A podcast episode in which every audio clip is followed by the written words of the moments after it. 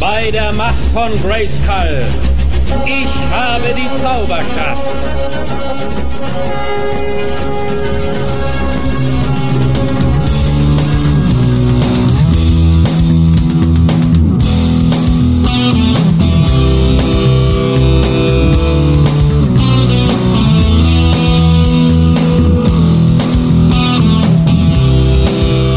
Liebe Masters-Freunde und liebe Machtschädel-Fans, schön, dass ihr wieder mit dabei seid. Wir nehmen so richtig Fahrt auf und das genau zum richtigen Zeitpunkt, denn heute besprechen wir das Geheimnis der Mystic Mountains, unsere Lieblingsfolge. Und mit uns, da meine ich mich, ich bin der Olli, der Olli Jumper unter anderem. Und auf der anderen Leitung verbunden mit mir ist der Dieter. Ja, Servus, hallo, hallo an alle, an die geneigte Hörerschaft. Ja, ich wie gewohnt an deiner Seite, Oliver. Du nimmst da ein bisschen was vorweg, also äh, Lieblingsfolge von uns beiden, das werden wir äh, hinten nach feststellen, wenn wir zum, zum Fazit kommen. Aber natürlich heute, heute, Olli, bin ich richtig gut drauf und sehr, sehr in freudiger Erwartung, weil das Geheimnis der Mystic Mountains ist einfach eine sehr spezielle Folge. Auf die habe ich jetzt schon richtig Lust. Ja, du hast recht. Ich bin äh, ein bisschen euphorisiert. Erstens einmal von der Folge. Ich habe mir es jetzt auch nochmal kurz, bevor wir uns da jetzt zusammengerufen haben, angehört und ähm, es Und, taugt mir einfach. und weil auch, dass du man, einen Rest Rotwein ausgetrunken hast, glaube ich, bist du auch euphorisiert. und weil, weil ich heute. Aber es hat nicht so geklappt, dass, äh, dass du da dann äh, mit, mit, mit berühmten Personen im Kosmos verbunden wirst, oder? Ja, ich habe einen, ich hab einen Rest äh, Rotwein ausgetrunken von, von unserer letzten Session, war nur ein bisschen was drinnen und es hat mich leider mit keinem kosmischen Magier verbunden, sondern nur mit dir. Nur mit mir. Aber das, Ja, aber das reicht mir für heute, absolut. Das ist sehr okay. ja wenn der Sodek den Rotwein äh, kredenzt hätte, dann wäre es vielleicht äh, geglückt. Aber so musst du mit mir Vorlieb nehmen. Aber das wird dir hoffentlich keine Sorgen bereiten. Wir sind heute wirklich motiviert. Und ja, was gibt's vorab noch zu sagen, lieber Olli, bevor wir in die Folge einsteigen? Ja, wir haben jetzt schon einige Folgen äh, hinter uns gebracht und äh, bin sehr, sehr froh, glücklich und positiver Dinge, was das äh, Feedback betrifft. Äh, wir kommen gut an. Es gefällt euch, was wir dort machen. Das gefällt uns auch. Und da möchte ich dir mal Danke sagen und äh, wir werden das gerne mit Freude weitermachen. Und die heutige Folge ist für mich ja ein, ein kleiner Höhepunkt, wenn nicht sogar der Höhepunkt. Ich habe es eh schon ein bisschen vorweggenommen. Ja, und bevor wir in die Folge einsteigen, Olli, möchte ich dir noch eine Frage stellen. Die Folge heißt Das Geheimnis der Mystic Mountains und nicht etwa das Geheimnis der geheimnisvollen Berge. Würde auch nicht so cool klingen. Äh, aber ganz im Ernst, deutsche Namen oder englische Namen, man hat ja beides. Am Anfang beginnt sehr viel eingedeutscht. Ähm, immergrüner Wald und äh, geheimnisvolle Berge, Burg Drachenstein. Da bin ich schon gespannt, ab welcher Folge wir zum ersten Mal dann endlich Snake Mountain hören. Ein, ein, mir der, der Name immer viel besser gefallen als Burg Drachenstein. Wie geht's dir damit? Deutsche Namen oder englische? Ja, natürlich äh, mag man die englischen mehr. Es ist wesentlich organischer, klingt cooler. Ähm, kann ich nur, kann ich mir ein, schlage ich mich eindeutig auf die Seite der englischen Namen. Genau. Aber es ist äh, so, so auf jeden Fall ein Hörspielphänomen in dem Fall. Die deutschen Namen wie Snake Mountain, die gibt's sonst nirgends. Also weder Snake in, Mountain ist eh kein deutscher Name. Du meinst wie Burg Drachenstein. Genau, richtig. Ja.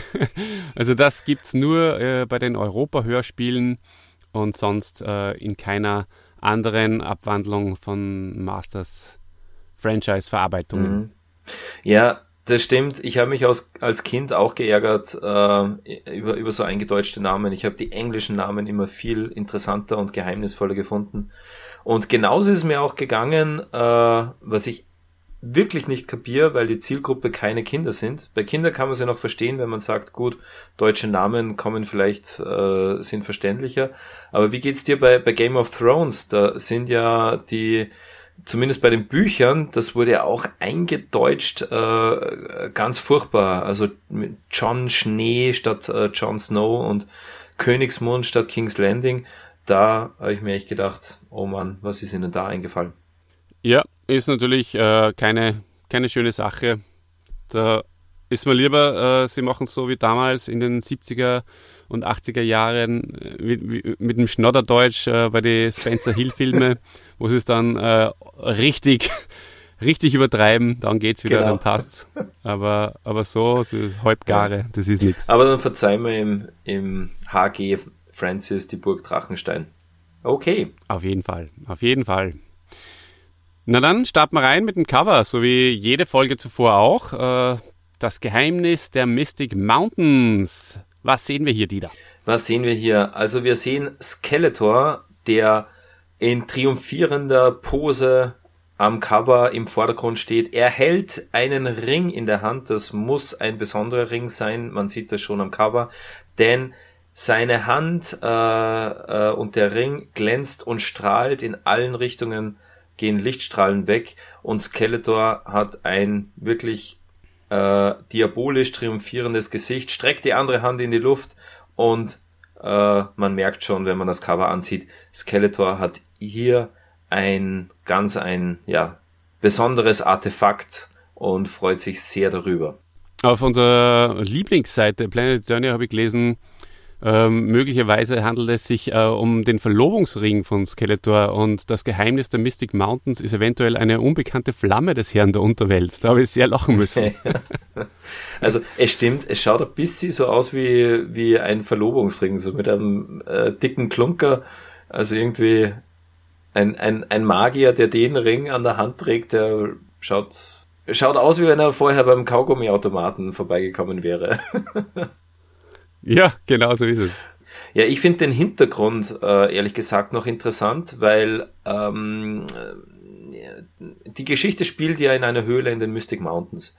Der Hintergrund lässt jetzt aber für mich nicht nach einer natürlichen Höhle schließen, sondern eher so ein bisschen Richtung Katakomben oder so, ja, äh, ja, künstlich angelegte Höhlen, oder? Man sieht so mehrere äh, Höhleneingänge Mhm. Alles recht ja, düster. Wie, wie, in Petra. Ja, ein bisschen so. genau. genau. Mhm. Ja. ja. absolut richtig. Interessant. Tolles Cover an sich, passt. Äh, wieder äh, Vorlage dafür war ein Bild von The Vengeance of Skeletor, wie eigentlich eh fast immer. Und da steht er wiederum am Vulkanrand. Und ja, also die Pose ist die gleiche. Da hat er statt einen Ring hat er da das Schwert in der Hand und das Schwert äh, schießt ein paar Blitze von der Schwertspitze weg.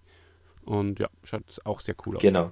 Also es lässt jetzt schon die Vermutung zu, The Vengeance of Skeletor war das einzige äh, Motu-Comic, das die äh, dass die Europaredaktion da im Pausenraum rumliegen gehabt hat. da haben sie alle ihre Covers her. Aber wenn sie es gut äh, ähm, abkupfern, dann soll es ihnen verziehen sein. Und das ist bei diesem Cover definitiv so. Also ist ihnen gut geglückt. Genau. Ähm, ja, wunderbar. Ähm, du hast den Klappentext wieder aufgeschrieben. Ja, genau. Und dir soll auch die Ehre gebühren, diesen vorzulesen. Ja, der Klappentext, der ist immer so wunderbar bei dieser Hörspiele. Es ist dein Ding, ja. Mhm. Skeletor geht ein tödliches Risiko ein, aber dadurch gewinnt er die grenzenlose Macht. He-Man erleidet eine schwere Niederlage und dann sieht es ganz so aus, als wäre Eternia endgültig verloren. Nur eine kleine Chance gibt es noch für He-Man und seine Freunde. Also Olli, dieser Klappentext und ich weiß noch, wie ich im ähm, äh, Plattenladen, Kassettenladen gestanden bin und den gelesen habe. Äh, man liest, He-Man erleidet eine schwere Niederlage. Das war. Mir taugt dass du Masters Folgen im Plattenladen gekauft ja, hast. also eigentlich beim Mediamarkt, ja, aber ähm, im, wie, wie sagt man? Im, in der Musikabteilung. In der Musikabteilung, der... natürlich. Ja. ja. Und das macht einen natürlich wahnsinnig neugierig. Der He-Man, der ist ja Niederlagen auch nicht so oft gewohnt. Wenn, bisher war es ja immer so eine große Bedrohung, und der Himmel kann sie dann unter ähm, ja, größten Gefahren überwinden, die Bedrohung. Äh, aber diesmal wird schon im Klappentext äh, vorausgeschickt, ähm, ja, Himen wird eine Niederlage zugefügt. Ganz genau. Und diese wird er auch äh, sehr bitter spüren. Das äh, wird sich dann später auch in seiner Stimme widerspiegeln. Ähm, wir haben natürlich auch wieder etwas über die Rollenbesetzung zu sagen. Es gibt zwei Leute, die hier erwähnenswert sind. Machen wir endlich mal den äh, Sprecher von Battlecat. Äh, ja, den, den Sprecher von Battlecat, äh, den würde ich sagen, den heben wir uns nochmal auf. Uns noch äh, den machen wir ein anderes Mal. Ja. Also liebe Leute Jetzt da draußen, wir, äh, wir wollten schon seit langem auch mal die Stimme von Battlecat, äh, auf die ein bisschen näher eingehen. Äh, ja, aber es kommt immer nicht dazu, weil auch dieses Mal haben wir zwei wirkliche, ähm, ja, Ausnahmesprecher. Kapazunda. Zwei Ausnahmesprecher, die in dieser, in diesem Hörspiel mitwirken. Und das sind, lieber Olli, na, zum einen äh, der Oliver Rohrbeck, der hier den Zwerg spricht. Und der Oliver Rohrbeck ist natürlich kein Unbekannter. Ich habe äh, ja in der vorhergehenden Folge schon kurz über ihn gesprochen und auch über seine Mutter. Also wer etwas über Oliver Rohrbecks Mutter erfahren möchte, der muss eine Folge zurückschalten und die Ebene der Ewigkeit hören. Und ähm, zu ihm selber zu seiner Bio oder zu seinen wichtigsten Rollen ähm, komme ich äh, heute und ja, geboren ist er am 31.03. Hey, wieder Gü, wie mein Vater. Am 31.03.1965 und zwar in Berlin und er ist natürlich eine der populärsten und wichtigsten Stimmen äh, unserer Generation, die da würde ich sagen, oder? Woher kennst du ihn besonders? Fällt da eine, eine Figur ein, die, die, mit dem du ihn am meisten verbindest? Ja, also wenn du schon meine Generation ansprichst, äh, dann die Sitcom The Cosby Show, da war er der Theo Huxtable. Und hat ihn noch sympathischer gemacht, als er eh schon als ist. Als er ohnehin Theo Huxtable, genau. einer, einer der, der, der sympathischsten Filmfiguren, Fernsehfiguren, die es gibt. Richtig. Wir lieben ihn. Wir sind ja große, äh, jetzt hätte ich fast gesagt Bill Cosby-Fans, aber Bill Cosby-Fan kann man jetzt eigentlich nicht mehr sein, nach dem, was alles ans Tageslicht gerückt ist. Aber die Cosby-Show war schon großartig. Sind wir auch auf jeden Fall. große auf jeden Fans Fall. gewesen. Ähm, ja, ja, und sein bekanntester Satz ist wohl, ich will Feuerwehrmann werden denn er ist Grisou der kleine Drache gewesen. Und diese Rolle ähm, hat er einige Jahre besetzt und ist dann äh, äh, weitergegeben worden oder hat die Rolle dann weitergegeben an den Jungen, der äh, in der letzten Folge in, im Traum von Orko eine, eine, eine Rolle gespielt hat. und zwar die des ähm, des Burschen, der da fast vom Panzer überrollt mhm. geworden wäre. Der ist dann auch später der Grisou geworden. Das nur so als, ähm, als Mehrwert für nebenbei. Und ja, absolut wichtigste Rolle und bekannteste Rolle ist natürlich der Justus Jonas von den drei Fragezeichen und der Ben Stiller, wenn man einen Hollywood-Star haben möchte. Und ja, aber er, hat unter anderem auch Matthew, Matthew Broderick das eine oder andere Mal synchronisiert oder Will Smith auch sogar. Also da sind einige andere, Chris Rock dabei. Aber in dieser Folge ist ein Zwerg. Genau. Aber jedenfalls, Oliver Rohrbeck ist eine Stimme, die an der kommt man nicht vorbei. Ob in äh, Film oder im Hörspiel, irgendwo hat man ihn schon gehört. Ja, Olli, bei dem anderen Sprecher, der in dieser Folge vorkommt, kommt man auch nicht vorbei. Äh, der zweite ist nämlich Hans Page. Hans Page spricht hier den Magier Myrat. Eine kurze Rolle, viele Sätze hat er nicht, aber dafür sehr einprägende und sehr wichtige. Hans Page ist in Deutschland bekannt äh, als Märchenonkel der Nation. Warum? Hans Page hat in den 1960er Jahren äh, zahllose klassische Märchen gesprochen äh, und auch in anderen Hörspielproduktionen mitgemacht unter anderem eben auch äh, viele Hörspiele, darunter die Hexe Schrumpeldei, der kleine Muck oder auch Huibu.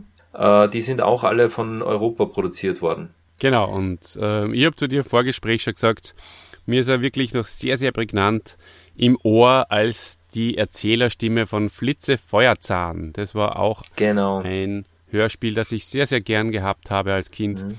Und da ist er eben immer der Erzähler gewesen in seiner gemütlichen mhm. Art und Weise, ist 2002 verstorben. Genau, geboren 1909 in Altmünsterol im Elsass, und gestorben 2002 am 3. Februar, um genau zu sein, in Hamburg. Genau, und äh, in dieser Masters-Folge sagt er diesen sehr, sehr einprägsamen Satz. Und das äh, lege ich euch da draußen auch ans Herz. Bitte, liebe Hörerinnen und Hörer, das ist ganz eine wichtige Sache jetzt. Wenn ihr vergesst, den Podcast zu teilen, werdet ihr die Macht verlieren, wenn ihr sie genau. gerade erst in Händen hält. so ist es. Das lehrt uns der Magier Myrat mit der Stimme von Hans Page. Teilen ist wichtig, liebe Leute da draußen. Bitte teilt uns oder liked uns, was auch immer äh, euch in den Sinn kommt. Ja, und kommt in unsere Facebook-Gruppe oder in unsere Instagram-Gruppe. Da seid ihr herzlichst eingeladen, um mit uns zu plaudern und zu diskutieren. Genau. Okay, so viel zu den Sprechern. Ja, und bevor wir zum Plot kommen, Olli, noch eine Info für dich. Ähm, in der Ebene der Ewigkeit, da habe ich meinen handgeschriebenen Zettel keine Äs sagen leider nicht aufgehängt gehabt. Jetzt hängt er wieder, er klebt wieder meinem Monitor. Also ich hoffe, es wird für dich äh, und für euch da draußen angenehmer, den, den Plot zu verfolgen. Ja, unsere äh, werten Hörerinnen und Hörer merken das eh nicht, weil ihr eh 80 Prozent rausschneidet davon. Aber klebt da daneben vielleicht noch einen kleinen weiteren Zettel, äh, wo drauf steht, keine keine Zungenschnalzer. Keine Zungenschnalzer. Das ist ja extrem unangenehm. Ich habe mir gedacht, äh, wenn die Maus klickt, ist es unangenehm. Aber okay. Ja, das das, das, das ist nur unprofessionell. Ja, die, das andere ist unangenehm. Dann schreibe ich mir einen Zettel äh, neues Mikro kaufen. das wäre natürlich ja der Hammer. Der Hammer. Na, alles gut. Alles gut. Lieber Dieter, dein, unser, unser, Projek unser Projekt ist so äh, schön und äh, macht mir so viel Spaß. Da verbringe ich gern die eine oder andere Stunde mehr im Schnittstudio. Und es ist ja spontan entstanden. So, aber genau so ist es. weiter im aber Text. Jetzt äh, genau. starten wir los äh, mit dem Plot und wir gehen in die erste Szene rein.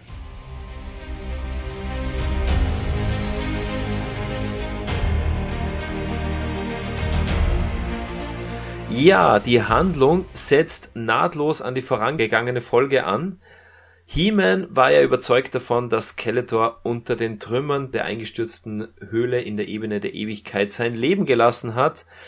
Tila zweifelt das aber an. Sie möchte den Geist von Castle Grayskull befragen, ob das sich denn wirklich so zugetragen hat. Sie betreten die Burg und der Geist offenbart ihnen in seiner roten Wolke in lebenden Bildern äh, dass sich der Herr des Bösen aus den eingestürzten Trümmern der Höhle befreien hatte können. Und, lieber Olli, und Skeletor hat ein Stück des Stalagmiten der kosmischen Brücke gegessen. Er hat ihn sich in den Mund gesteckt, drauf rumgekaut. Einfach so hat es. Das kannst du auch noch machen, wenn du ein Skelettgesicht bist. ja, Genau, gute Szene. Äh, jedenfalls dann, dann ist Folgendes passiert. Er hat sich mit dem Geist des verstorbenen Myrat in Verbindung gesetzt. Myrat, der größte Magier des ganzen Kosmos. Ja, und vom Myrat hat er so einiges erfahren. Und zwar, dass es in einer Höhle in den Mystic Mountains den Ring der absoluten Macht gibt. Dort ist er zu finden. Und mit diesem Ring das prophezeit ihm Myrat, wenn du diesen Ring hast, dann bist du noch mächtiger als Hiemen und das Zauberschwert, dann bist du nahezu unbesiegbar. Nahezu unbesiegbar, tja, warum denn nur nahezu? Das sagt auch Myrat, denn er gibt Skeletor noch mit, wenn du vergisst, die Freude zu teilen, wirst du die Macht verlieren, wenn du sie gerade erst in Händen hältst. So offenbart sich Myrat äh, Skeletor. Skeletor sieht natürlich nur den Ring der Macht und ähm, ja, man merkt schon, er misst dem zweiten Satz nicht ganz so viel Bedeutung bei, was sich noch als Problem herausstellen wird. Ja, so ist es, genau. Und vor allem versteht er auch nicht, was soll das bedeuten, die Freude teilen. Da fragt er den Myrat auch nochmal, äh, versucht ihn nochmal zurückzuholen, der sie da irgendwie ja schon wieder zurückzieht und äh, ab, abwendet und äh, Freude teilen. Was soll das heißen?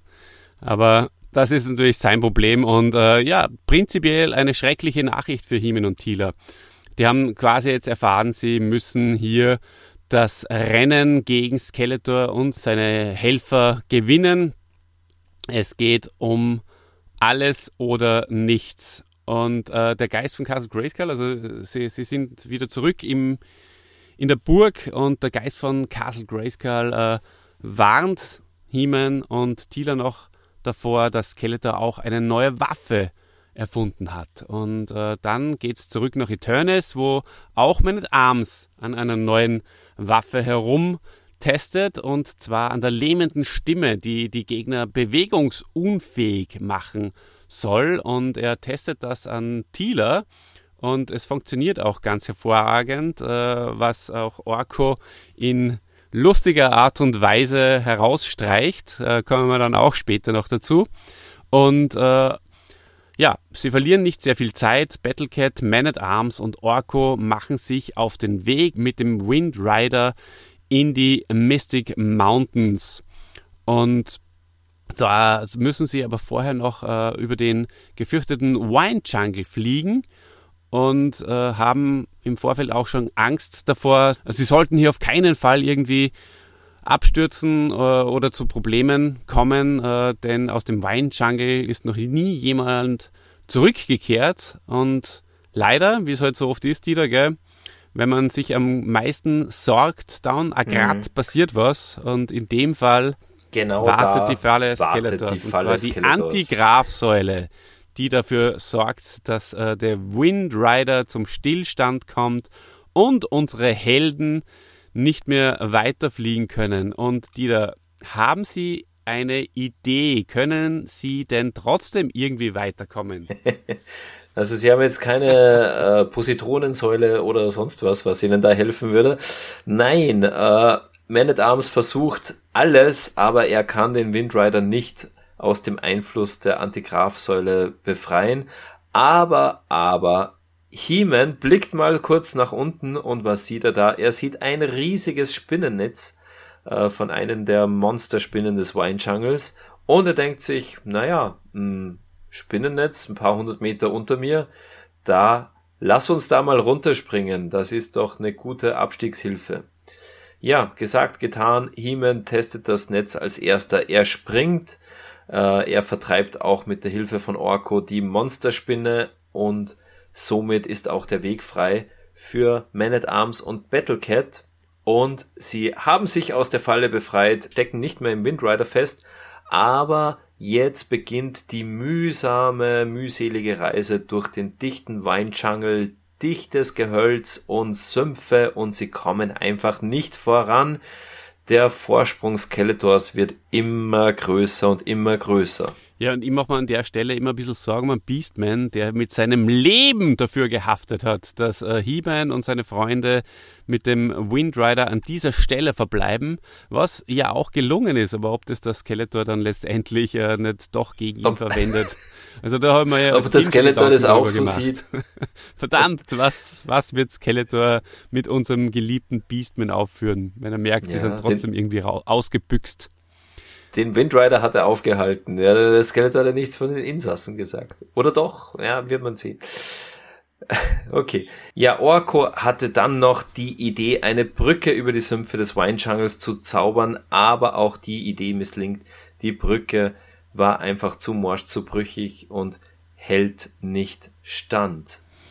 Ja, Olli, was passiert denn dann? Auf jeden Fall äh, treffen sie jetzt auf Zwerge. Es ist der große Auftritt von Oliver Rohrbeck als ein bzw. mehrere Zwerge.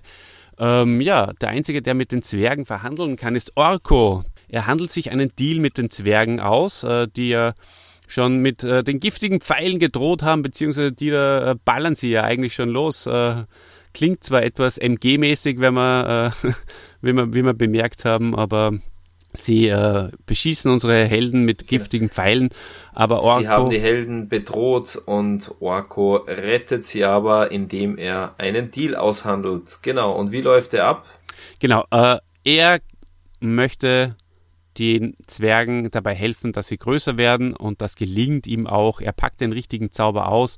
Die Zwerge wachsen um mindestens zwei Zentimeter, sind überglücklich und dankbar und zeigen diese Dankbarkeit in Form eines riesigen Krokodils, auf dessen Rücken äh, unsere Helden sicher und sanft durch die Sümpfe kommen und jetzt erheben sich die mächtigen Mystic Mountains vor ihnen.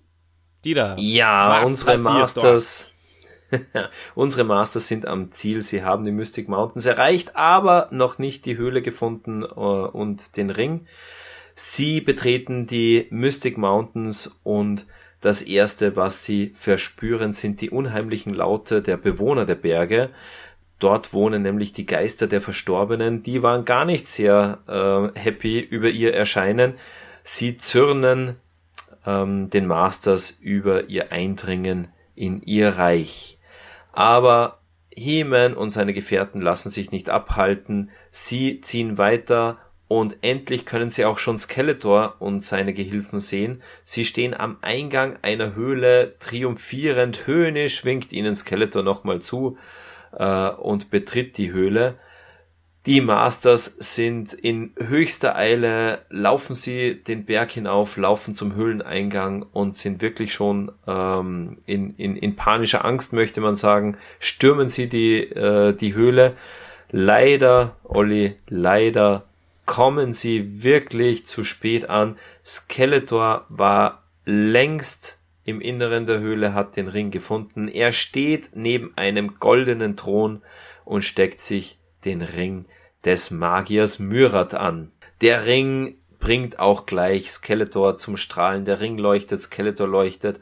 Äh, Skeletor erscheint übermächtig. He-Man kämpft mit ihm, er möchte ihm den Ring abnehmen, aber sein Zauberschwert wird stumpf. Er hat keine Chance, Skeletor im Kampf zu besiegen. Und He-Man und seine Helfer müssen vor Skeletor fliehen. Sie laufen weg, sie ziehen den Schwanz ein und geben Fersengeld. Unglaublich, oder? Sie laufen wie die Hasen. Nein, äh, sie sind total niedergeschlagen. Äh, erstmals haben sie die Niederlage einstecken müssen. He-Man schickt den Orko äh, zum Windrider, damit sie zumindest äh, zurückfliegen können und nicht mehr auf dem Krokodil zurückreiten müssen. Und Orko schafft das auch, den Windrider zu den Helden zu befördern und sie fliegen zum Palast von Eternis. Und auch dort sind alle niedergeschlagen, eine düstere Stimmung ähm, und man hört schon Skeletor, der seinen Sieg feiert und äh, schreit durch äh, das gesamte Schloss, ich habe gewonnen, ich ganz allein. Aber das ist natürlich etwas, das nicht besonders geschickt von ihm ist, denn er hat schon wieder völlig vergessen, Dieter, dass er ja eine Sache tun muss, und zwar die Freude teilen. Und genau das nutzt letztendlich dann He-Man aus. Das wird Skeletor zum Verhängnis. Ja, er hat sich nicht an die wichtigen Worte vom Magier Myrat erinnern können. Und He-Man, der schlaue Fuchs, hat das natürlich mitbekommen. Und er und Tila fassen einen Plan. Sie schnappen sich die lähmende Stimme, die Waffe von Man at Arms und möchten Skeletor mit der lähmenden Schlimm, äh, lähmenden Schlimme, äh, Stimme, die, die stämmende Limme, mit der lähmenden Stimme schleudern sie Skeletor die Worte des Magiers Myrat entgegen. Wenn du vergisst, die Freude zu teilen, wirst du die Macht verlieren, wenn du sie gerade erst in Händen hältst. Und so kam es auch. Die Prophezeiung erfüllt sich. Der Ring immer noch auf Skeletors Finger geht in Flammen auf und Skeletor kann es nicht fassen. Er schreit und ah, der Ring, der Ring, er verbrennt mich. Er streift ihn ab, der Ring verschwindet. Die Macht ähm, ist mit dem Ring verschwunden und Skeletor steht sich nun äh, He-Man gegenüber und für He-Man mit dem Zauberschwert ist es jetzt kein großes Problem, Skeletor und seine Schergen aus dem Palast, aus der Stadt Eternis zu vertreiben. Skeletor gibt nun Fersengeld, Heeman hat gewonnen, die Eternia brechen in Jubel aus. Und, lieber Olli, und damit war's das auch schon. Die Folge ist aus. Es das Volk jubelt. keinen Schlussgag dieses Mal. Oh! Ja, nicht, oh, schade. Nicht mal einen Schlussdialog. Also ja. wirklich schnellstes Ende ever. Äh, He-Man besiegt Skeletor in Sekunden. Skeletor haut ab und Jubel, kurzer Jubel und aus Masters Outro Musik. Ja, ruckzuck geht das, lieber Dieter. Ruckzuck äh, und ruckzuck gehen wir auch in die Szenenanalyse, würde ich sagen. Ja, ich habe die Kassette schon zurückgespult und zwar bin ich bei am Anfang bei der Szene, wo Tila und Heeman in die Burg zum Geist von Castle Grayskull gehen und ihn befragen. Was da interessant ist, lieber Olli, Thieler zweifelt und will Klarheit schaffen. He-Man hätte das eigentlich nicht gemacht, oder? Er war so davon überzeugt, dass er sich nicht irrt. Skeletor ist für immer unter den Trümmern begraben. Thieler war hier sozusagen die Zweiflerin und wollte es nochmal ganz genau wissen. Ja, ganz genau. Also, also He-Man wieder überzeugt von sich selbst und von dem äh, Handeln. Aber ja, unser unser Machtschädel halt, wie, wie immer und das bereits am Anfang der Folge. Ja, insgesamt ähm, super die Szene in der Burg, dass der Geist das in, in lebenden Bildern zeigt, eine, eine Rückblende sozusagen äh, und er macht das ja in seiner roten Wolke. Stelle ich mir auch ganz, äh, ganz cool vor. So äh, der Geist schwebt als rote Wolke und auf einmal erscheint in der Wolke Skeletor, Trapjaw, Beastman und so weiter.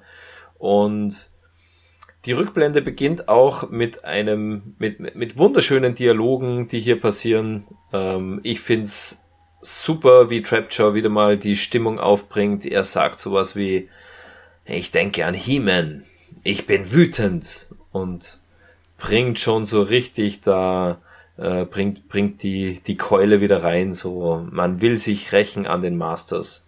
Ja, geile erste Szene, absolut super ich, ich liebe es sowieso, wenn, wenn die Bösen sozusagen da die, die Folge eröffnen, auch wenn es nicht ganz der Fall war in dem Fall.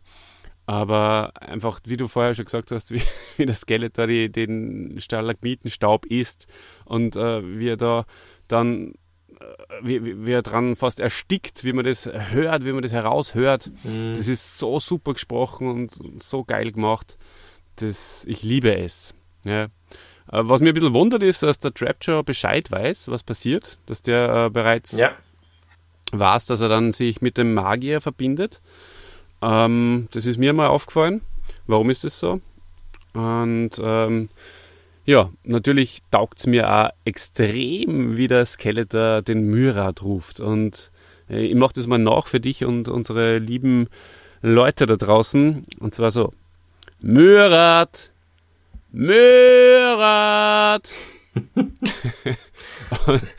Mörat! Ja. Und äh, das ist für mich so in mein Hirn hineingebrannt, dass es zum Beispiel immer, wenn jemand Murat heißt, und man trifft ja ab und zu mal Leute, die Murat hassen, und dann, dann, dann habe ich immer Murat, Murat im Kopf. Immer, immer den Peter Passetti im Kopf. Ja. so unglaublich eingebrannt. Schön. Ja, überhaupt super Dialoge äh, zwischen den, den Bösen. Ich find's auch so super, wie Beastman äh, Skeletor nochmal äh, nahe bringt. Herr, beinahe unbesiegbar, nicht unbesiegbar, beinahe. Und Skeletor tut ihn gleich ab. Schweig, Beastman, halt den Mund. Also wieder mal Skeletor zeigt, äh, dass er keine, keine Gegenrede zulässt. Und genau, wobei letztendlich fragt er, äh, fragt er dann doch nochmal noch, nahezu stimmt es Murat richtig? Ist es richtig, was der Beastman sagt? Mhm. Aber es stimmt schon, er, er, er fordert natürlich zuerst voll drüber, aber dann, dann fragt er trotzdem nochmal nach. Genau. So ist es. Ja, und du hast es schon angesprochen, woher weiß der Trapjaw das, dass ähm, dass das der Magier Myrat ist. Ich frage mich auch, woher weiß der Skeletor oder wie kommt der auf den Gedanken, äh, Staub von einem zerbrochenen Stalagmiten zu essen? Ja, das fragt sich das ganze Internet. Ja. Wie Das es ist- eben äh, kommt. Ja. Ich werde davon kosten. Ein bisschen nur. Ein bi genau. Also Ja, ist lustig. es ist unergründlich, aber der Skeletor hat halt ein Gespür für, für Dinge, die ihm zur Hilfe gereichen. Und somit stopft er sich ein Stück des Stalagmiten in den Mund. Genau, und ich möchte nochmal dick unterstreichen, dass ich das einfach auch sehr lustig finde, dass Skeletor nicht versteht, was die Freude teilen bedeutet. Mhm. Was soll das heißen? das, ist, das ist einfach wunderschön, dass das aufgegriffen wird äh, oder beziehungsweise hier die, das gesät wird, der, der Samen und es später dann einfach auch für die Auflösung nochmal aufgegriffen wird. Mhm. Das gefällt mir sehr, sehr gut. Ja, und, und da, ne, aber äh, da noch sei kurz angemerkt, aber wenn man zum Beispiel jetzt die, die Herkunftsgeschichte, die ja im, im Todestor äh, bedient wird, so Skeletor ist ähm, von, von den Riesen aus der Wüste der Zeit erschaffen worden und die haben in Skeletor alles Schlechte, alles Böse reingesteckt, dann hat er natürlich kein Konzept von äh, gemeinsame Freude im, im, im Kreis von lieben Freunden. Das, das hat er dann nicht. Sehr richtig, ja. Mhm. Der arme Kerl. Der arme Kerl. Nie geliebt worden. Ja, genau. Ja, zurück in der Burg, oder? Zurück in der Burg. Ähm, da da wäre mir nochmal aufgefallen, äh, was, was, die, äh, was der Geist von Castle Grayskull sagt. Und zwar, äh, wenn He-Man den Ring berührt, verschwindet er in die Dimension des Todes. Also wenn er den Ring vor Skeletor berührt. Da hat sich der H.G. Francis auch wieder was äh, Schönes einfallen lassen, finde ich. An die Dimension des Todes. Also einfach immer gleich ähm, das Superlativ wird da verwendet. Das, ja, äh, das, einfach, das, das zeichnet schon wieder Bilder in meinem Kopf. genau. Das sehr zuzuspitzen, sagen wir mal so. Die, Richtig, ja. genau. Mhm. Ja, und ähm, der Geist von Castle Grayskull läutet wieder mal einen Wettkampf gegen die Zeit ein, oder? Diesmal sogar noch ein bisschen spannender, weil es nämlich wirklich ein, ein Wettlauf ist. Äh, Skeletor und He-Man müssen beide als erstes die Höhle erreichen. Ähm, ist diesmal eine, eine schöne Alternative. Wobei mich wundert, dass äh, die Tila dann zu He-Man sagt, ähm, du musst heute noch aufbrechen, He-Man. Und ähm, eigentlich müsste sagen, ja, pff, sofort, weg Sofort, mit dir. Genau. Es geht um jede Was, Sekunde. was stehst du Und hier noch sagt, rum? Sie ist ja sonst nicht so. Ja, genau. Ja, dann befinden wir uns im Hof. Genau, da erfindet Man at Arms gerade die lähmende Stimme. Ich glaube, wir haben noch gar nicht gesagt, ähm, die lähmende Stimme ist eine Waffe, die den Gegner sprech- und bewegungsunfähig macht. Also der Gegner, auf den die lähmende Stimme gerichtet ist und die eben durch einfach, ja, durch sozusagen Ansprechen des Feindes durch dieses Gerät aktiviert wird, der ist dann erstarrt sozusagen zur Salzsäule, kann weder äh, sprechen noch sich bewegen. Und der Orko hat hier einen ziemlichen äh, ein, einen Auftritt. Äh, er meint, als er von der Erfindung hört, äh, wie praktisch, damit kann man Frauen zum Schweigen bringen, wenn sie zu viel schwatzen oder irgendwie so. Das ist eigentlich Mhm. sehr, sehr showy vom Orko, oder? Das kennt man so Ja, von ihm absolut, gar nicht. Ja. Also wenn der He-Man es gesagt ja, also- hätte, wäre es ihm eher zuzutrauen. Aber dem Orko, dem kleinen, lieben Orko, der, also dem hätte so einen Showy-Satz nicht zugetraut. ja, dem verzeiht man es vielleicht auch nur am ehesten. Und Mhm. ja, da, das würde man wahrscheinlich heutzutage nicht mehr ins Dialogbuch hineinschreiben. Genau, das glaube Mir ich auch. natürlich auch aufgefallen. Ja. Genau. Das stimmt. Wobei hier muss man dem He-Man ja sogar ein Kompliment machen. Da äh, ist er ausnahmsweise mal sogar ein Gentleman und äh, verteidigt da sofort die Frauen und sagt, oder einen äh, geschwätzigen Trollaner. Mhm, Den kann man auch zu, zum Schweigen bringen mit der lähmenden Stimme. Genau. genau. Ja, die Reise, oder? Äh, jetzt beginnt die große Reise äh, Richtung Mystic Mountains, die ja doch weiter weg sind, wie wir schon wissen, äh, vom Baum der sterbenden Zeit. Da haben sie ja auch in, in die geheimnisvollen Berge reisen müssen, damals zur Stadt Avian.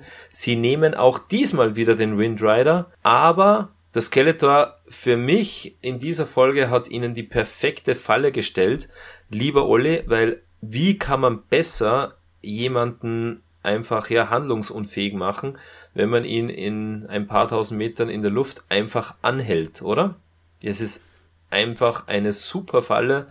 Die Antigrafsäule mit den Antigrafstrahlen bringt den Windrider zum Stillstand mitten in der Luft. Ja, ein paar tausend ist vielleicht ein bisschen übertrieben. Ich glaube, sie reden von circa 100 Meter über dem Boden. Ja. Aber absolut richtig. Ich tue das Und zuspitzen wie der Hagi Francis. ja, genau. Gut, ebenfalls, sie hängen fest über den, den Wine Jungle. Ähm, äh, aber eins, eine Sache, Olli, ich weiß nicht, ob dir das aufgefallen ist. Ähm, Orko will ja zuerst den Windrider durch Zauberkraft äh, weiter bewegen und da He-Man, Man at Arms, Battlecat, alle wollen nahezu panisch Orko äh, am Zaubern hindern. Also so intensiv äh, haben sie das äh, nach meinem Gefühl noch nie gemacht. Nein, Orko nicht zaubern, bloß nicht. Ähm, wahrscheinlich, weil sie nicht äh, abstürzen wollten. Da ist einer, der, der Arsch auf Grundeis gegangen. genau, zuerst wollen sie nicht abstürzen, aber dann springen sie freiwillig von hunderten Metern Höhe in ein Spinnennetz. Ja, aber das ist ein cooler Sound, oder? Ja, genau. Und mit auch wie der Himmel abspringt äh, und, und nachher nur einen halben Roman erzählt. Ja, bevor die Spinne Sprung. kommt. Ja, genau. Ja. Ah, es sieht gut aus. Moment, ja, nur ein bisschen weiter links. Ah, doch nicht, was? genau. Ja. Das ist, das ist ja eine ganz lustige Szene eigentlich, ja. Na, aber gut umgesetzt natürlich. Also, ähm, wie gesagt, äh, in, in, tief in die Soundkiste gegriffen bei dem Aufprall am Netz, in den Synthesizer ausgepackt. Äh, die Spinne ist dann wieder so die klassischen Monstergeräusche. Ist eigentlich ganz egal, was für ein Monster es ist, da kommen immer die, dieselben Geräusche. Ähm, die wird er dann auch recht schnell verjagt. Ja, so ist es. Und ich habe mal eine Sache noch, äh, liegt mir noch auf dem Herzen zu diesem Segment. Und zwar, ähm, Skeletor sagt, äh, He-Man weiß es, dass er, Skeletor, äh, sich auf den Weg gemacht hat, um den Ring zu holen. Und Beastman fragt, He-Man weiß es? Warum? Ich habe es ihm bestimmt nicht gesagt. Und Skeletor erklärt ihm dann, dass er äh, sicher ist, dass der Geist von Castle Grayskull He-Man äh, eingeweiht hat. Und das hat man eigentlich vorher auch noch nie gehört oder ist mir das erste Mal aufgefallen, dass Skeletor um die Fähigkeiten des Geistes von Castle Grayskull äh, weiß. Stimmt, ja. Stimmt. Das ist das erste Mal, dass Skeletor in seinen Plänen äh, auch antizipiert, okay, es gibt den Geist von Castle Grayskull, der der wird die Masters auf die drohende Gefahr hinweisen und er kalkuliert das schon mit ein. Genau. Genau, ganz, richtig. Ganz richtig beobachtet. Ja, und einfach wieder super, super sympathisch Beastman in seiner Rolle als eher dummer Gehilfe von, von Skeletor. Das ist einfach wunderbar. Skeletor kann antizipieren, aber der Beastman ähm, einfach nicht. Seit seinem Sturz in der in der Höhle des Schreckens, äh, wo er wahrscheinlich auf den Kopf gefallen ist, da geht das nicht mehr. Wie geht's weiter, Dieter? Ja, äh, es geht weiter im Wine Jungle. Ja, der Orko zaubert dort eine Brücke, eine, die schon ziemlich ähm, ja, brüchig aussieht. He-Man denkt sich, okay, probiere ich aber trotzdem mal aus. Er steigt drauf und dann kommt, lieber Olli, auch ein wunderschöner Dialog. He-Man, man hört es so, dass er sich da, ja, dass er da so raufsteigt, man hört ein bisschen es, es ächzen, knarren. Jemand sagt so, so, ich bin oben, ah, oh, man hört das Holz krachen und zerbersten und Battlecat sagt, ja, jetzt bist du wieder unten.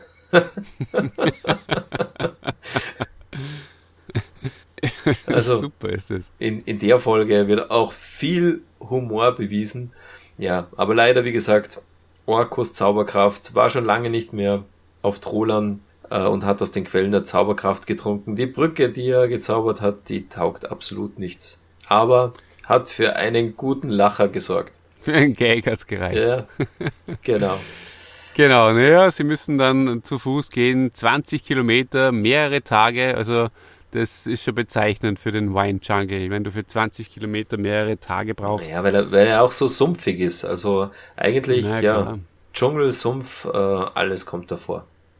Ja, und dann äh, hört man schon die Pfeile schießen. Der Sound äh, von den Pfeilen, von den Zwergen, den finde ich persönlich auch sehr, sehr nett äh, gemacht oder sehr cool gemacht, weil er ist nämlich so gedämpft. Naja. Das ist ein Maschinengewehr, oder? So also, tuk, tuk, tuk, aber so ein bisschen abgedämpftes Geräusch. Ja, aber, naja, aber es, es, es klingt echt nach, nach einer automatischen Waffe. Also es klingt nach einem MG. also sie schießen mit Pfeilen, aber es klingt so.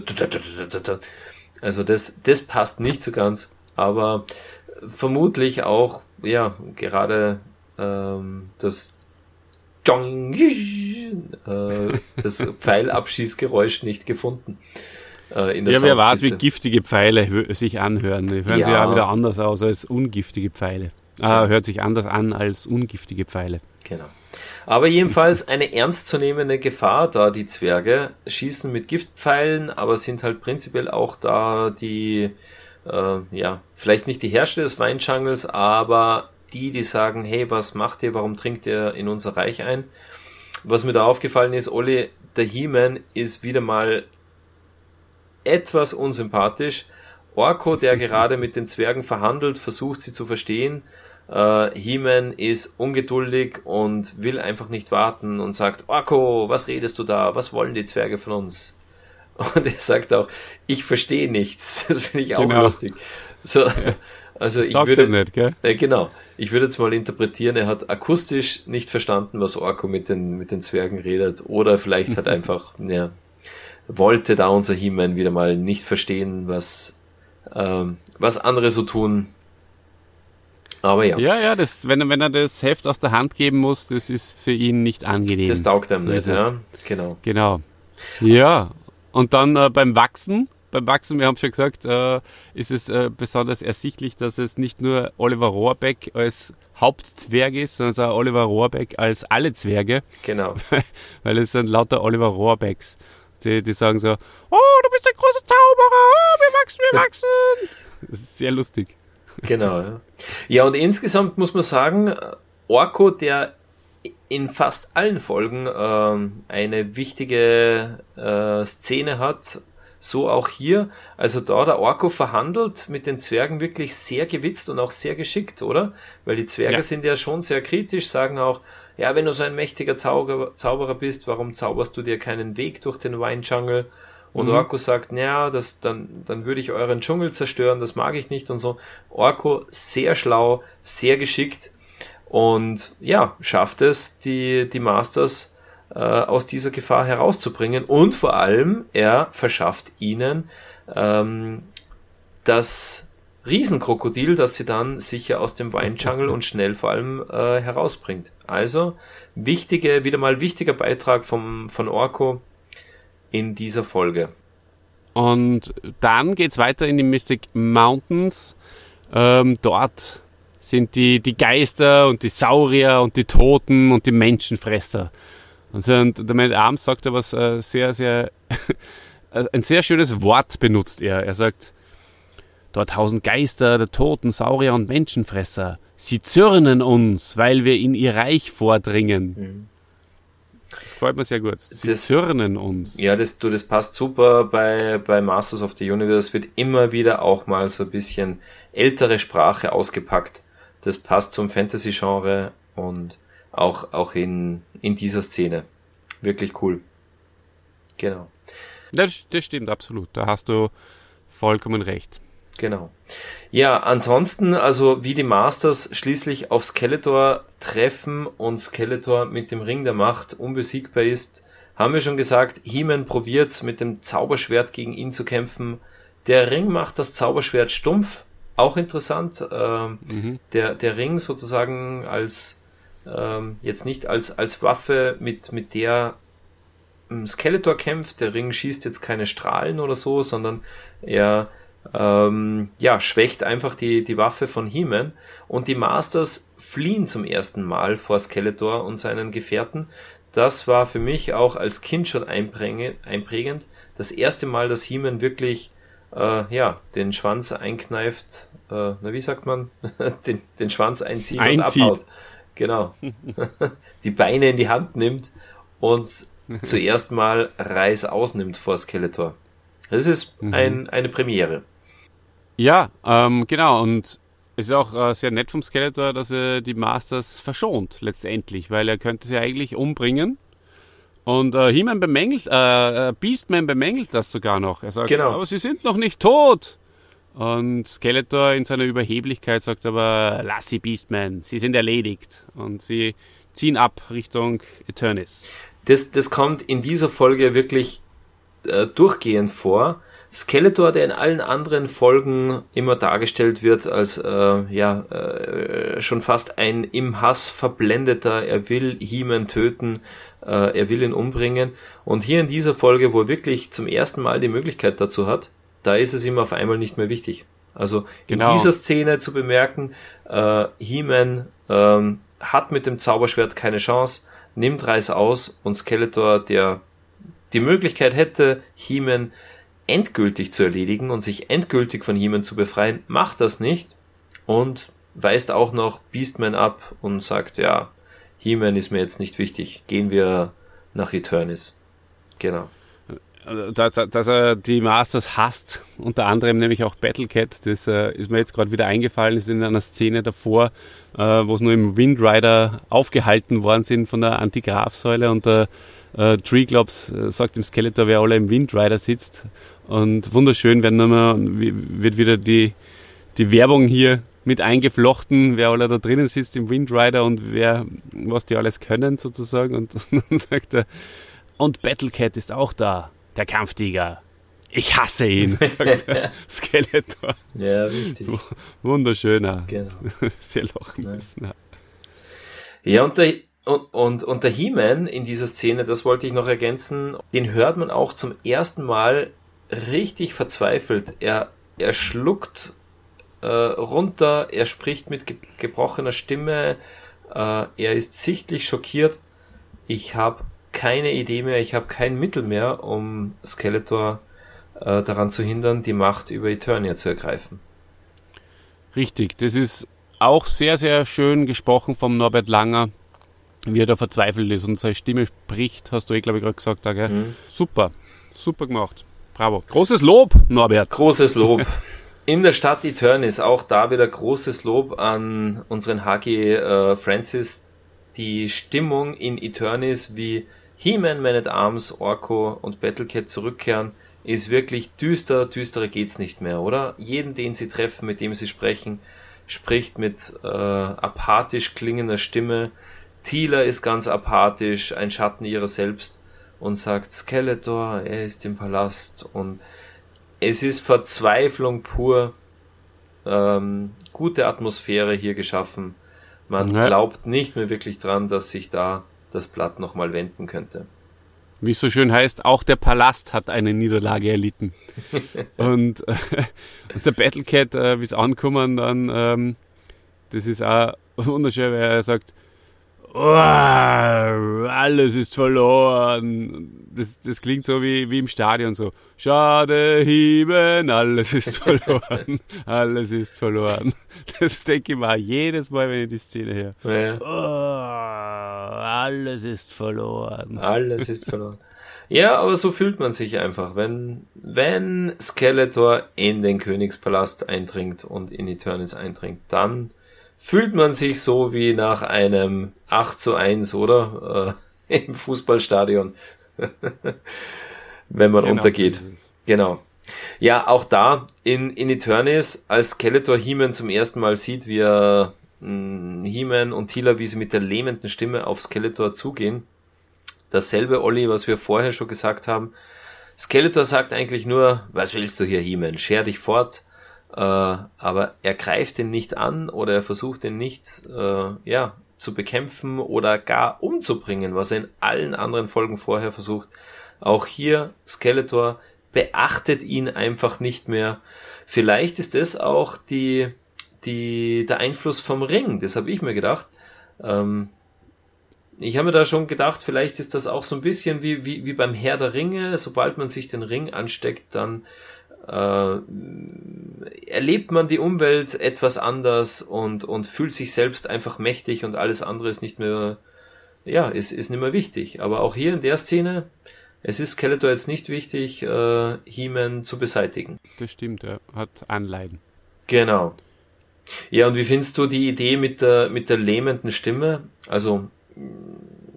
Naja, das ist äh, natürlich kontrovers. Die hätten sie sich an sich sparen können, die lähmende Stimme. Die, die hat mich noch nie abgeholt, muss ich ganz ehrlich sagen.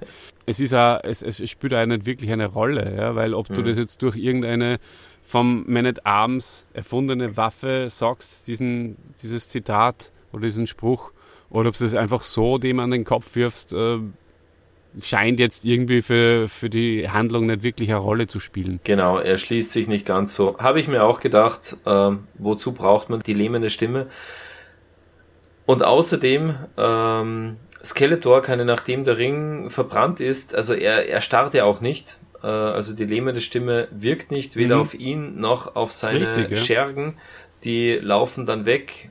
Im Endeffekt ist es nur ein Vehikel, um halt Hemans Stimme irgendwie mehr, mehr Nachdruck, mehr Gewicht zu verleihen. Mhm. So ja, fühlt es wobei, sich an. Es, es ist zwar jetzt vielleicht für die, für die Geschichte nicht so sinnvoll, aber es ist zumindest so, dass sie sich Gedanken gemacht haben, wie können wir sie auflösen, die Sache. Und von daher ist es ein, ein kleiner zusätzlicher Hook, der natürlich das Ganze dann äh, etwas interessanter gestaltet, als wenn es einfach zurück äh, nach Eternis kommen und ihm die Worte an den Kopf knallen. Ähm, ja, also ja, insofern man, passt es für mich auch wieder ganz gut. Hätte man aber auch inszenieren können, so He-Man stellt sich halt irgendwo auf die Mauer der Burg und, und äh, ruft die Worte runter zu Skeletor oder so. Also ich glaube, man hätte schon, man hätte andere Wege gefunden. Äh, ja, aber der H.G. Francis hat sich für die äh, lähmende Stimme entschieden und, und, und hat dafür einen, einen, einen Gag erzeugt mit, mit Thieler, die man damit zum Schweigen gebracht hat. Genau, das war es schon mal wert. ja. Na, und ich, ich, ich werde mich wirklich auch äh, hüten, allzu viel Kritik äh, in dieser Folge zu äußern. Denn äh, wir kommen jetzt eh äh, Fall, äh, schon bald zu unserem Fazit oder gleich. Und da werdet ihr hören, warum ich mich hüte. Ja, ich habe jetzt ohnehin nicht mehr viel. Wie gesagt, äh, schnellstes Ende, ähm, äh, an das ich mich erinnern kann. Skeletor rennt aus dem Palast. Äh, zum Schluss jubeln wieder mal äh, Stratos und Trapjaw. Die ja. sprechen wieder mal das, das Volk und sagen, hurra, Skeletor ist fort, wir sind gerettet. Und, und dann ist es aus. Schlussmusik, bumm, zack. Kein Schlussdialog, kein, auch kein Schlussgag. Äh, Orko kommt nicht mehr vor das, ja, das, das ist besonders und wie gesagt, für mich jetzt auch nicht schlecht, so wie die Folge aufhört. Mhm.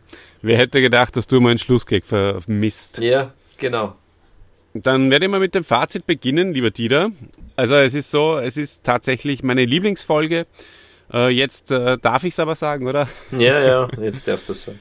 Und es ist einfach für mich durchgehend sehr, sehr schön und schlüssig erzählt. Es gibt wenig Logiklücken jetzt von der Handlung, von der allgemeinen Handlung. Natürlich äh, kann man, wie in jeder Folge, einige Dinge anmerken, ja, wie du schon richtig gesagt hast, warum nascht das Skeletor da überhaupt vom, vom Stalagmiten, warum weiß Rapture Bescheid, ähm, aber es ist, es ist echt für mich das, das fantastischste und fantasievollste und, und, und spannendste Abenteuer, von allen. Und diese Reise, die macht mir einfach so viel Spaß durch die, durch die Gebiete. Mhm. Und natürlich ist es auch ähnlich wie die Höhle des Schreckens, aber für mich einfach vielleicht ist es eine persönliche Emotion. Für mich ist es einfach. Äh ich finde es auch besser umgesetzt als wie die Höhle des, des Schreckens. Um mal wieder einen Genrevergleich anzustellen, lieber Olli.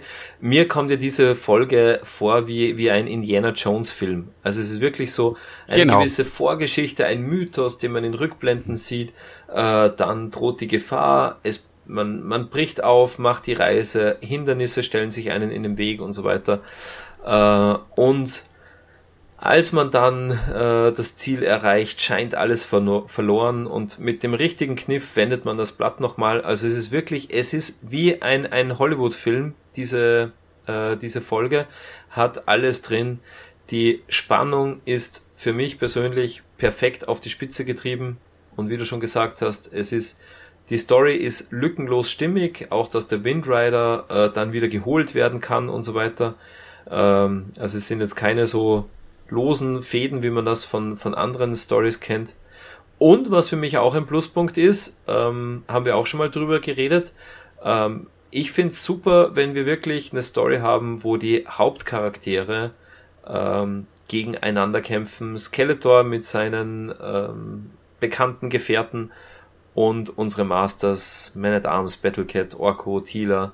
Es gibt hier keine, keine Drachen, keine sonstigen Wesen oder Fremde, die irgendwie hier mit, mitspielen.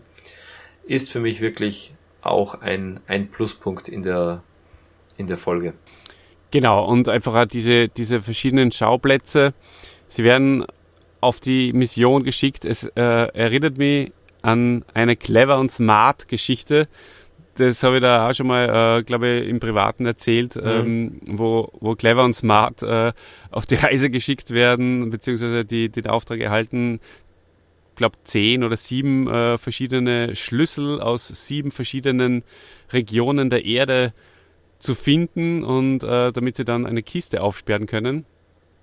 Und so ähnlich kommt man das eben auch vor. Und das finde ich, die, das sind die, die perfekten Zutaten für, für so eine Abenteuergeschichte. Du, du musst einfach äh, durch verschiedene Territorien sozusagen, um dann zum Ende, zum Endgegner zu kommen oder wie auch immer. Ja, also du hast auch schon mal mit einer, mit einem Computerspiel das Ganze verglichen mit einem Jump-and-Run-Spiel. Mhm. Das, das sind alles in dem Fall auch Vergleiche, die hier durchaus Sinn machen. Genau, und die machen eben die Folge auch so interessant und so abwechslungsreich. Ähm, das war sie wirklich, es wird einen nie langweilig und auch, finde ich super, ähm, in dieser Folge hat He-Man mal den rettenden Einfall und er gewinnt nicht durch Stärke, sondern durch Klugheit. Also als er gesehen hat, okay, jetzt nur mit oh, Kopf durch die Wand und ich mhm. hau mit dem Schwert drauf, äh, da gewinne ich keinen Blumentopf, dann, so zeigt er es uns in dieser Folge, dann kann He-Man auch mal nachdenken und sich überlegen, okay, was war da nochmal, äh, was hat Myrat gesagt und hat den rettenden Einfall. Also, He-Man hat in dieser Folge gelernt, man gewinnt nicht immer nur durch Stärke, sondern auch durch Klugheit. Wunderbar. Genau. Ja, Dieter, und äh, was ich bei der bei der Recherche und beim Durchlesen von einigen Artikeln äh, noch sehr, sehr lustig gefunden habe. Ich glaube, das war auf der auf der Planet Eternia Seite. Äh, schöne Grüße an das äh, Himansche Quartett in, äh, an dieser Stelle. Äh, ein, ein, sehr empfehlenswerter und cooler Podcast, der, den solltet ihr auch unbedingt auch abonnieren. Ähm, auf jeden Fall schreiben die äh, oder nehmen die auch Bezug auf, auf die letzte Szene, wo, wo, wo Andreas von der Meden und Joachim Richard äh, die das Volk äh, sprechen und Trapjaw in erster Linie natürlich gerade vorher nur in der Szene äh, vorgekommen ist und äh, die schreiben, ähm, Trapture hat scheinbar die Fronten gewechselt, denn unter den Stimmen, die jubeln und He-Man und Tila hochleben lassen, ist eindeutig Skeletors Leibwächter zu hören. Zurück in die Hölle mit ihm, sagt er. Und äh, in weiterer Folge äh, Schlussfolgern die, das kommt davon, wenn man die Helfer eben nicht teilhaben lässt. wenn man die Freude und, nicht äh, teilt, ja, gibt's gleich einen Überlauf. Genau, also da, da wechseln sie sofort immer die Seite. Ja, es ist da wirklich auffällig, weil eben Trapjaw vorher auch als Böser, wirklich als Trapjaw auch noch äh, ja, Dialoge hat und dann bei diesem abrupten Schluss, wie wir schon erwähnt haben, äh, das letzte Wort hat, ist es, fällt es einem in dieser Folge besonders auf, dass der gute Herr van der Maiden da auch ab und an mal das Volk von Eternis synchronisiert. Ja. Genau, so, Fazit. Lieber Dieter, ja. Ich bin sehr gespannt. Also, ähm, du hast ja am Anfang gesagt, unsere Lieblingsfolge, äh, lieber Olli, ähm, da habe ich dich korrigiert. Äh, es ist deine Lieblingsfolge, es ist nicht meine Lieblingsfolge. Ihr werdet noch draufkommen, liebe Hörer, was meine Lieblingsfolge ist. Ähm, ich gebe der Folge eine 9 von 10, weil sie wirklich tolle Folge ist, richtig super. Ähm, abgesehen davon, das einzige Aber, das ich, das ich finden kann, ist ja, haben wir schon erwähnt, wie kommt äh, Skeletor auf die Idee, äh, Staub zu fressen? Und auch, vielleicht sei das noch angemerkt, ähm, wie kommt es dazu, wie kommt da der Magier Myrat ins Spiel? Weil eigentlich in der Ebene der Ewigkeit wird ja äh, Sodek als äh, ja, Urheber dieser äh, kosmischen Brücken dargestellt, der hier seine geheimen oder seine eigenen Pläne spinnt mit der Verbindung zur Erde. Ähm, ja, wäre vielleicht auch interessant gewesen, wenn dann Sodek irgendwie ins Spiel gekommen wäre, aber wie gesagt, es kommt der Magier Myrat, die gedankliche Verbindung kommt zustande. Das ist wirklich das Einzige bei dieser Folge, was für mich nicht so ganz stimmt. Aber ansonsten, ja, super tolle Folge, richtig geil. Für mich äh, eine 9 von 10. Ja, und für mich äh, gibt eine nostalgisch verklärte 10 von 10. Eine 10 von 10. Wir haben die erste 10, oder? Ja, wow. Wir haben die erste 10 und äh, ja, ich, ich, kann nicht da über meinen Schatten springen. Natürlich äh, alle, alle Argumente oder das große Argument, was du jetzt am Schluss noch gebracht hast, äh, das ist richtig. Natürlich äh, geht immer mehr, das ist ganz klar. Aber, Aber diese, mit dieser Folge nicht. verbindet mich einfach sehr, sehr viel. Ja. Und ich finde es auch wirklich sehr, sehr gut. Und deswegen packe ich hier mal die 10 Packst aus. Packst du die 10 aus, das sei dir vergönnt, lieber Olli. Und wie gesagt, ähm, da wird ja, dich keiner rügen, deswegen. Und ja, liebe Leute da draußen, wie denkt ihr darüber? Würde uns auch interessieren, wie findet ihr die Folge? Ist es für euch auch eine so gelungene Folge, wie wir sie empfinden? Oder sind euch vielleicht auch noch andere Ungereimtheiten aufgefallen, die uns nicht aufgefallen sind? Soll es ja auch mal geben, oder? Ja, schreibt uns das in die Kommentare.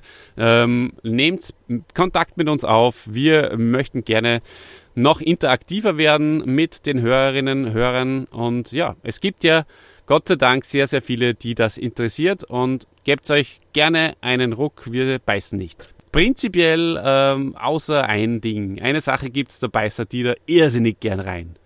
Und äh, oh, ich weiß schon, was jetzt kommt. Stammhörer wissen das mittlerweile. Das sind die Honigbomben. Ja, und wir kommen sehen. auch der Honigbomben-Folge immer näher, die da immer näher. Immer näher, ja. Na, da freue ich und, mich schon. Ähm, ich habe natürlich mir auch heute wieder eine Frage ausgedacht. Und bevor ich die stelle und mich äh, verabschiede und dir die letzten Worte überlasse, möchte ich noch allen Hörern und Hörerinnen da draußen sagen, es kommt etwas Besonderes auf euch zu und zwar in der nächsten Folge. Da geht es um Anti-Eternia, eine Folge, die viele, viele Fans hat und dafür haben wir uns auch einen speziellen Gast geholt und diesen Gast kennen vielleicht einige von euch.